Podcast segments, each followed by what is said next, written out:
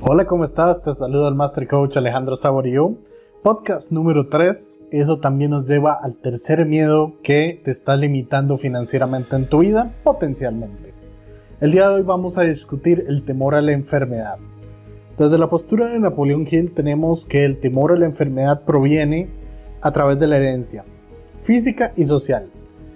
Esto nace del temor a la vejez y a la muerte, porque ambas son condiciones que llevan al ser humano al borde de mundos terribles de los que el hombre no sabe nada, pero conoce historias que son inquietantes. También de hecho existe la opinión generalizada de que ciertas personas poco éticas se han embarcado en el negocio de vender salud por métodos de crear miedo hacia la enfermedad, un poco el tema de las farmacéuticas y demás, pandemias, etc.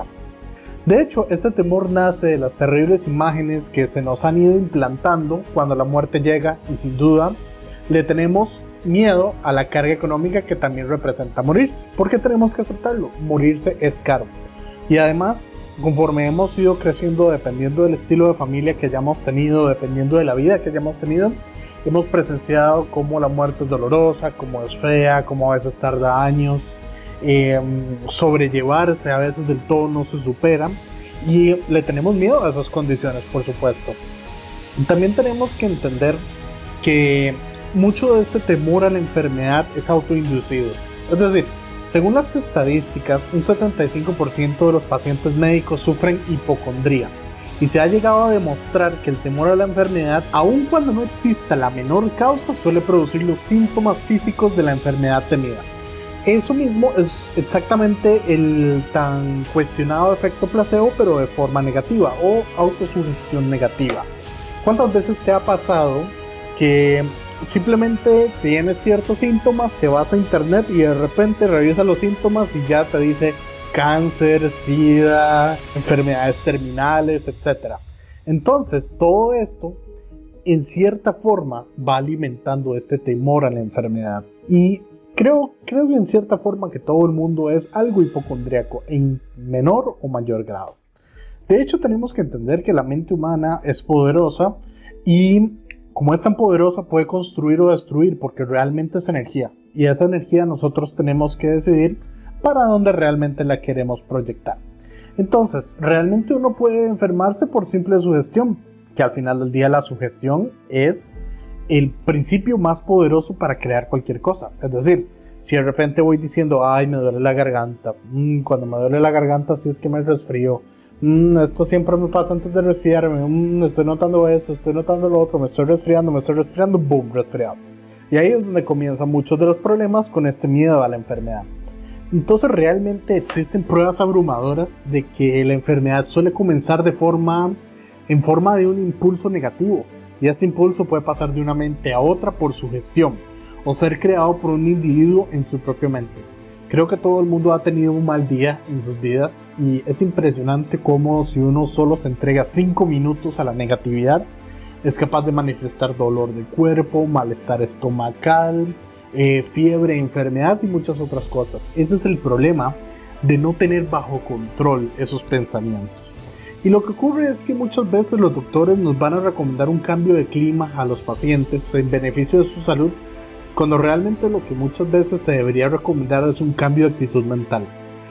Eh, la semilla del temor a las enfermedades anida en cada mente humana. Está, nacemos predispuestos con esto, porque, o sea, tenemos que entender que nuestros ancestros cargaron este miedo. Vieron muerte, vieron enfermedad, la vieron cerca, no la vieron, se murieron terriblemente, no se murieron terriblemente y esto se va heredando generación en generación hasta que llega a nosotros. Entonces inconscientemente ya tenemos preprogramado este temor a la enfermedad y a la muerte. Y cosas como la preocupación, el temor, el desánimo, la desilusión en el amor, el fracaso en los negocios, permiten que esta semilla germine y crezca y se vuelva un gran árbol que pueda aplastar nuestra vida. De hecho, las desilusiones en los negocios y en el amor se encuentran en la cabeza de la lista de causas que terminan detonando el temor a la enfermedad. ¿Cómo sé si estoy bajo la influencia? ¿Cuáles son los síntomas que estoy experimentando sobre el temor a la enfermedad? El primero es la autosugestión negativa. Te estás dedicando a buscar y encontrar síntomas de toda clase de enfermedades. Eh, comienzas a disfrutar de enfermedades imaginarias y hablar de ello como si realmente las tuvieras.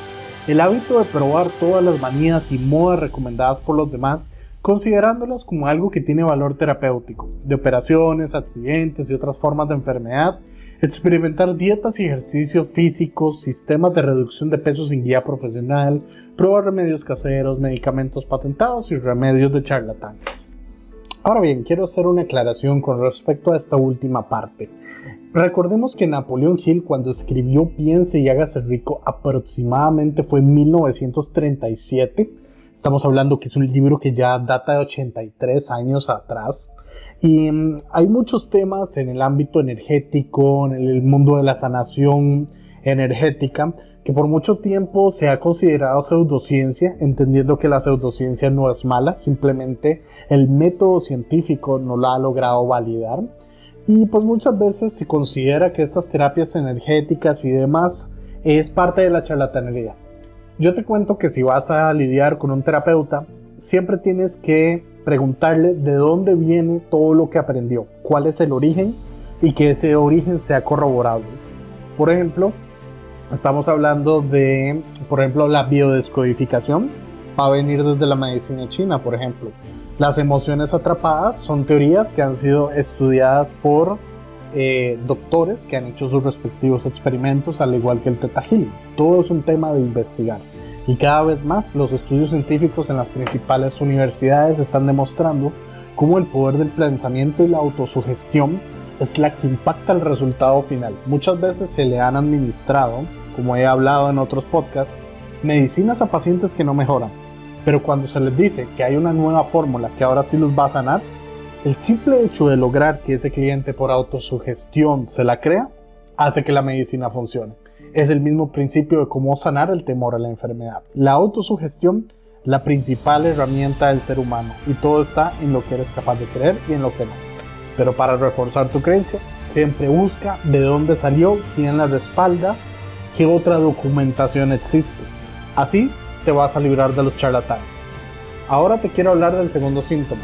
El segundo síntoma nos habla propiamente de la hipocondría. Es el hábito este de concentrarse en la mente y hacer este colapso nervioso que termina produciendo una enfermedad.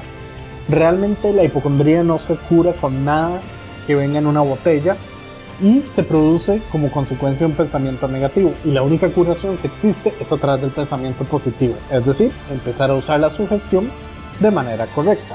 Luego tenemos el autoconsentimiento, que la verdad es un hábito destructivo que se encuentra mucho en los empleados, que es la excusa barata que se utiliza eh, para reforzar una enfermedad y evitar el trabajo.